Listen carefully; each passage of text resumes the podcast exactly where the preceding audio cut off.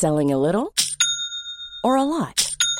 Shopify helps you do your thing however you cha-ching. Shopify is the global commerce platform that helps you sell at every stage of your business. From the launch your online shop stage to the first real life store stage, all the way to the did we just hit a million orders stage. Shopify is there to help you grow. Shopify helps you turn browsers into buyers with the internet's best converting checkout. 36% better on average compared to other leading commerce platforms because businesses that grow grow with Shopify. Get a $1 per month trial period at shopify.com/work. shopify.com/work. Patrick Mahomes luce espectacular en el campo de pretemporada de Kansas City y él mismo dirige de manera personal la renovación del grupo de receptores. Le dará el nombre de un novato que será decisivo en toda la temporada. ¿Cuáles son las debilidades de equipos altamente competitivos? La línea ofensiva, la línea ofensiva no trabaja para Aaron Rodgers en los Jets, no trabaja para Mac Jones en los Pats y no trabaja para Josh Allen en Buffalo. Tres equipos poderosos de esa división sufren de la misma debilidad. En Filadelfia, súbitamente, se están preocupando por la defensa interior contra la carrera. Los Eagles empiezan a tener dificultades para reemplazar el talento que perdieron en la agencia libre. En Baltimore, el mejor corner, Marlon Humphrey, fracturado, operado, fuera, cuando menos, cinco semanas. Queridos amigos, bienvenidos a mi podcast. Un saludo, un abrazo. Así de espectacular es la NFL cuando tenemos toda la caballería en marcha. 32 equipos, 32 campos de entrenamiento, 16 juegos de pretemporada este fin de semana. Mejor, imposible, ¿ok? Comencemos con el campeón. A ver amigos, los reportes que llegan desde la Universidad Western Missouri State en San Joseph, hablan de un Patrick Mahomes como niño feliz, emocionado, dirigiendo las porras, motivando a sus compañeros. Mahomes es no solo el campeón de Super Bowl, no solo el MVP del Super Bowl y el mejor jugador de la NFL. Mahomes es el mejor líder que tiene la NFL en este momento. Miren, en los relatos del campo de entrenamiento que yo leí el día de ayer, hay una reseña muy interesante cerca del final las cosas como que no caminaban perfectamente para Mahomes y su ofensiva. Y en un scream, en, un, en una sesión de 11 contra 11, su ofensiva titular contra la defensiva titular, no es exactamente un scrimmage, pero podría, podría aplicarse así. Mahomes no funcionaba en la ofensiva aérea, sale Sky Moore, entra Rashid Rice, receptor novato. Mahomes le dice algo, manda la jugada en el huddle, llega a línea de scrimmage, Rashid Rice corre una trayectoria de poste, Mahomes lo busca, bombazo de casi 50 yardas, touchdown. Mahomes corre todo el campo hasta donde está el novato Rashid Rice y le pega en el casco con una efusividad, con una emoción. Después habla en corto con él, sale al lateral, siguen platicando, se van a pizarrón, enseña, le enseña movimientos. Amigos, no por esta jugada, no solo por esta jugada que relatan, sino desde abril pasado, yo le pido que tenga en la memoria el nombre de Rashid Rice. Rashid Rice, segunda selección de draft de los campeones Kansas City Chiefs, receptor de la Universidad Metodista del Sur, de los Mustangs de SMU. Rashid Rice es un talento muy interesante, pero es esos jugadores que en el draft rápidamente estigmatizan y quieren devaluar. Hombre, este chavo es un, atleta de un metro ochenta y ocho. El tema es que las 40 yardas las corrió en 4.52. Eso, para una evaluación de draft, pues no es una buena velocidad, no es la velocidad ideal. En el draft los, novatos corren las 40 yardas y hombre, hay quienes las corren en 4.20 y tantos. Si no mal recuerdo el récord es 4.26. Quien las corre en 4 segundos 30 y tantos ya es una flecha. La mayoría de los receptores, de los grandes, los hombres más rápidos en el draft, las corren 4.40 y bajos, 4.42, 4.43. Ya correr 4.45 las 40 yardas, ya no eres tan rápido. Y fíjese de que estamos hablando de 5 centésimas de segundo, pero así, así de grandes son estas pequeñas cifras en el mundo del fútbol americano. Quien corre las 40 yardas en 4.50 anda muy mal. Y entonces Rashid Rice las corrió en 4.52 y me lo hicieron menos. Con todo y todo, Kansas City lo tomó en la segunda ronda. Yo lo que leí en abril es que Mahomes personalmente le dijo a la gerencia, ese, ese, Rashid Rice. Y amigos, en el campo de pretemporada se está confirmando. ¿Por qué Rashid Rice es interesante? Porque además de su estatura y lo que ya le dije, yo creo que Rashid Rice tiene lo primero que hay que ver en un atleta, producción en el campo. La temporada pasada Rashid Rice con la metodista, hombre, capturó 96 pases, 1344 yardas totales, que no me parece una cifra baja, pero ni para nada. Tuvo 14 yardas por recepción y 10 touchdowns. Amigos, esto es producción. Esto es producción. Y en el campo de entrenamiento, Mahomes habla muy directamente con él. Hoy, si usted ve el depth chart de los Kansas City Chiefs, eh, Rashid Rice no es titular, está detrás de Sky Moore. El problema que traen los Kansas City Chiefs es que Kadarius Tony, otro hombre importante a final de la temporada pasada, no está entrenando, está lesionado. Entonces, se suponía que los tres receptores titulares de Chiefs al arrancar temporada el jueves, que arrancarán contra Detroit el primer jueves de septiembre, los tres abiertos iban a ser Kadarius Tony, Marcus Valdez Scantling y Sky Moore. A Sky Moore lo están relevando mucho por el novato Rashid Rice, del que le estoy hablando. Y que Adarius Tony anda lesionado. Ojo con Richie James. Richie James no es un jovencito, es un veterano que ya tiene cuatro o cinco temporadas en la NFL, que no ha dado color, llegó como agente libre a Kansas City y que Mahomes se está involucrando mucho en él. Miren amigos, los grandes corebacks de la NFL hacen a sus receptores. ¿Quién era Julian Edelman del college cuando llegó a los Pats? Nadie. ¿Quién lo hizo estrella? Hombre, Belichick, Josh McDaniels y Tom Brady. Y así podemos buscarle a gran cantidad de, de corebacks NFL y ellos hacen a sus receptores sin que necesariamente lleguen como estrellas del college. Entonces, ahí se lo encargo. Patrick Mahomes, Rashid Rice. Esa dupla con el novato Rashid Rice va a dar mucho de qué hablar, ¿ok? Tenía muchas ganas de hablar de este reporte cuando lo recibí y dije, wow, hay que platicarlo. Bueno, ahora me voy con el origen de este podcast. Amigos, hay un problema serio en varios equipos contendientes. Si yo le digo, ¿Búfalo contiende este año, sí o no? Por supuesto, trae un equipazo. ¿Los Jets con Aaron Rodgers contienden o no? Oh, por supuesto, se hablan de grandes aspiraciones de los Jets. ¿Y qué tal los Ravens con Lamar Jackson, su nuevo contrato, OBJ? Claro que sí. Y, si le pregunto de los Eagles de Jalen Hurts que vienen del Super Bowl, amigos, hay un grupo de equipos muy poderosos con legítimas expectativas de Super Bowl que andan fallando de una posición. Y es de lo que, lo que le voy a relatar en este podcast. A ver, usted y yo hablamos de Buffalo y la y la incierta línea ofensiva hace un buen rato.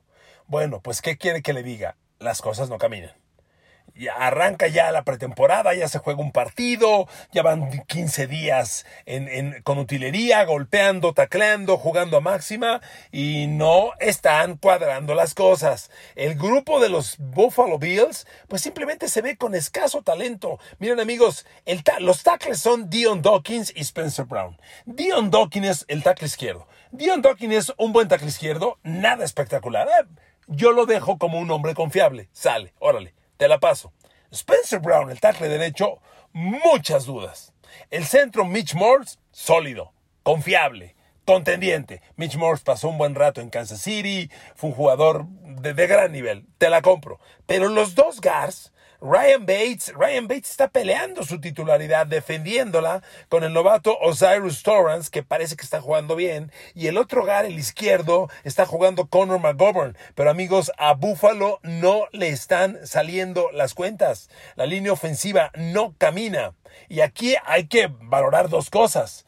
Tienes un coreback sumamente castigado. A Josh Allen le pegan mucho. Entre que él corre y hay jugadas de acarreo de balón por diseño en la que lo lastiman como corredor y que la línea ofensiva no le está ayudando. Entonces, como se ven las cosas, a Buffalo no le está caminando la línea ofensiva. Y miren, les prometo, no sé si para mañana viernes o para el, la próxima semana, un podcast intenso de los Bills, porque otra cosa que no está caminando con Buffalo, y también, perdónenme, pero también se los dije yo, fue el receptor 2. En teoría, Kyle Shakir va a ser el receptor 2 después de Stephon Diggs. No da color.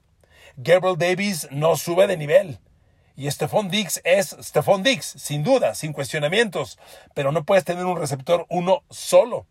Si Gabriel Davis no sube al nivel que desde el año pasado esperamos y este Kai Shakir no da color, ¿qué va a pasar con los receptores de Bills? Yo les he dicho, yo creo que van a recargarse mucho en las alas cerradas, tanto Dawson Knox como el novato Dalton Kincaid, que está haciendo bien las cosas. Pero suponiendo que esta dupla funcione, necesita Buffalo un receptor abierto 2. Bueno, y si no hay un 2, y un 3, tampoco hay receptores de rotación. ¿Quiénes son los tres receptores suplentes de Buffalo? Ahí le van. Deontay Hardy, Trent Sheffield y Justin Shorter. Hey guys, Pleasure to meet you. Puta, ¿quiénes son estos canijos? No los conozco. Buffalo trae bajo nivel en sus receptores. La línea ofensiva no está funcionando. Y eso no es poca cosa. Cuando tienes un coreback de 260 millones de dólares con expectativa de Super Bowl, la línea tiene que funcionar y no funciona. Ahí se la dejo, ¿ok? Bueno, Baltimore Ravens. resulta que con los Baltimore Ravens Marlon Humphrey, su gran corner, sin duda Marlon Humphrey, se mete a los cinco mejores corners de la NFL. Bueno, pues la novedad es que se lastimó un pie, tiene una microfractura y fue operado. Operado de emergencia. Aunque el equipo no ha oficializado el tiempo que va a estar fuera, solo han dicho fuera por tiempo indefinido. ¿Cómo le cae la expresión? ¿Cuánto estará ausente? Tiempo indefinido. Ay, güey, ¿cuánto es indefinido? ¿Una semana? ¿Dos? Un mes, tres meses. ¿Cuánto es tiempo indefinido? Uno de los grandes insiders de la NFL, Ian Rappaport, dijo, van a ser cinco semanas. Te tengo una mala. En cinco semanas ya estamos en la semana dos de la NFL. Entonces, si son cinco semanas, Marlon Humphrey no arranca temporada regular. Y la noticia se complica más porque él es, uno, es el mejor corner de Baltimore. Y el corner del otro lado este año lo renovaron y llegó Rob Yassin, un corner muy viajado que ya estuvo en los Colts, que ya estuvo en los Raiders, pero yo creo que es un cuate muy talentoso. Pero les recuerdo que Rob Yassin no entrena con los Ravens desde el 3 de octubre. Entonces, hoy los dos corners titulares de Baltimore no entrenan. Y Marlon Humphrey, el mejor, hasta finales de, de septiembre. Oigan, eso no está bien, ¿ok? Son muy malas noticias. Ahí se las dejo.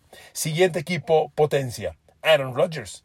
Miren, como ustedes saben, los, los este, New York Jets son sujetos del programa en vivo que tiene la cadena HBO, ahora sí que el gran hermano, eh, pero de la NFL, que es un, video, video de acciones en vivo del entrenamiento de los, de los New York Jets. Y usted tiene video de la sala de entrenamiento, de la sala de análisis de videos, de la sala de juntas, de los comedores, del escritorio del coach. Usted puede oír esas conversaciones. Y se viralizó en la última edición de Hard Knocks el coach Robert Sale regañando a su línea ofensiva. Y hombre, la regañó porque Toda la liga está ya esta semana en entrenamientos conjuntos. Los equipos que se van a enfrentar en la, en la segunda ronda de pretemporada, que inicia hoy jueves, por cierto, con el Cleveland. ¿Quién juega? Cleveland, Filadelfia. Juegan hoy jueves. Eh, eh, todos los equipos están entrenando conjuntos desde el martes. Entonces, los Jets que van a enfrentar a Tampa Bay desde el martes se están dando de topes. Y resulta que en la práctica del martes, la defensiva de Tampa Bay, la defensa titular de Tampa Bay, registró seis capturas de coreback sobre Aaron Rodgers. Seis. No una, ni dos, ni tres, ni cuatro. Seis capturas. Y entonces en la sala de juntas, el coach Robert Sale les pone una cajeta, pero del tamaño del mundo. y se viralizó. Ahora, que los Jets traen broncas en la línea ofensiva, hace un rato se está comentando. Yo creo que están un poco magnificadas, porque los Jets traen un problema que es, que es de varios equipos. Tienen varios titulares que no están entrenando, y ese es un problema. Los dos tackles, Dwayne Brown y Mekai Beckton, bueno, Dwayne Brown no está entrenando, es el tackle izquierdo. Y Mekai Beckton, que originalmente iba a ser el tackle izquierdo, cuando llegó del college como primera de draft, sexto global, y se ha venido devaluando, está ahora de tackle derecho, y ahí la lleva, pero tampoco está rompiendo las prácticas. Y, y, los guards, Laken Tomlinson y Ali Jabera Tucker, están lesionados. Laken Tomlinson no ha entrenado. Ali Jabera Tucker está entrenando, pero anda tocado de un tobillo. Entonces, tienes una línea ofensiva con problemas. Y esos titulares que ya tienen problemas están lesionados. Entonces, está entrenando Aaron Rodgers con una línea ofensiva muy parchada. Afortunadamente, como le he dicho varias veces, en, los en la pretemporada, en los campos de entrenamiento, no así en los partidos, no hay capturas de coreback. Cuando una defensa rompe el bloqueo y va a entrar contra el coreback, pues se considera que iba a hacer captura, la jugada continúa, pero el defensivo no golpea al coreback, ni cuando es de su equipo ni cuando es de otro equipo. Ahora que son entrenamientos conjuntos, no se golpea a los corebacks. Pero bueno, si te dicen Tampa Bay debió haber logrado seis capturas de coreback, ¿de qué tamaño te gusta que sea el disgusto en los Jets? Sobre todo si tienes un coreback futuro Hall of Famer Aaron Rodgers, que se acaba de bajar el sueldo 35 millones para hacerle el paro a la gerencia y poder traer al corredor Dalvin Cook que tanta falta hacía.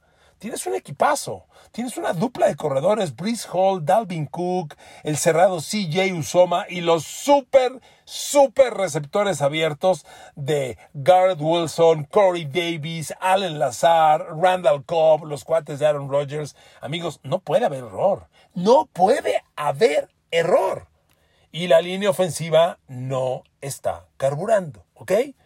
Ahí se los dejo. Pats de Nueva Inglaterra, same old story. Línea ofensiva. A ver, nuevamente con Nueva Inglaterra, desde el martes hay entrenamientos conjuntos con los Green Bay Packers, que es el equipo al que se van a enfrentar en esta segunda sesión de pretemporada, esta segunda ronda de pretemporada, de duelos.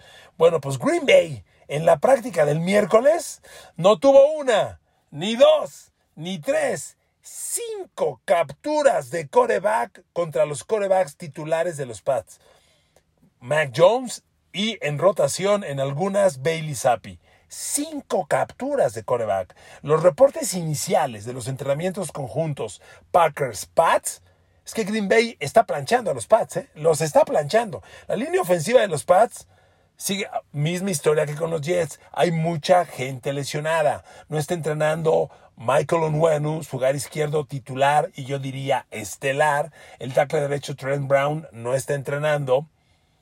Y esto deja nada más el lado derecho, donde Riley Reef es el titular, pero le están dando rotación, este, como único hombre titular. Y de esta manera, Green Bay los está haciendo pedazos. Se reporta que para el cierre de la práctica estaban haciendo ofensiva de dos minutos, era la ofensiva titular de los Pats, 11 contra 11 contra la defensa titular de los Packers, y en esos últimos dos minutos Nueva Inglaterra cometió tres castigos, los Packers lograron dos capturas de coreback, Nueva Inglaterra no movió el balón ni para gol de campo, y Belichick furioso gritando en todo el campo. ¿Ok? Ahora, del otro lado, cuando los Packers traen la ofensiva, Jordan Love a pesar de que Nueva Inglaterra trae una gran defensa, Jordan Love hizo ver su suerte a los Pats. En días pasados yo le decía, el novato corner Cristian González de los Pats está resultando espectacular. Bueno, pues Jordan Love lo hizo ver su suerte.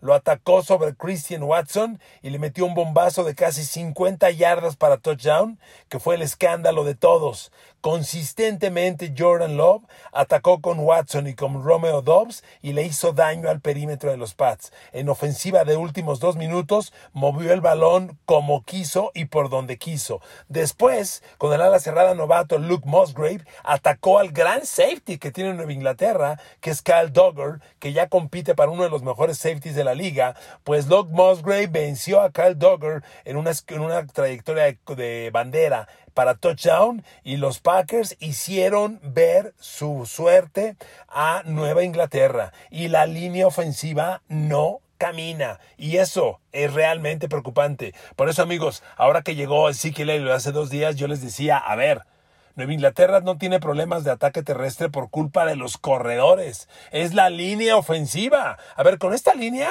no corre Ezekiel Elliott. Tampoco corre Ramón Stevenson. Y así traigan la reencarnación de Walter Payton, la de OJ Simpson, la de Gerald Campbell y la de Tony Dorset juntos. No van a correr. Esta línea está muy mal. Yo les recuerdo en el draft, yo les decía, a ver, Nueva Inglaterra tiene una de las peores parejas de tackle ofensivo en la liga. ¿Cuántos tackles ofensivos reclutó Belichick en el draft? ¡Ninguno! Perdón, no mames.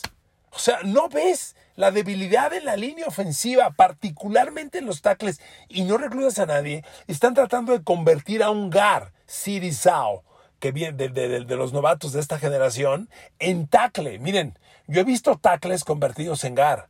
Yo he visto tackles izquierdos convertidos a tackle derecho.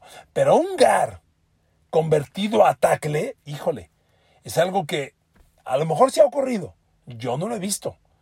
Quien no tiene el tamaño para tackle ofensivo en la NFL, no lo tiene.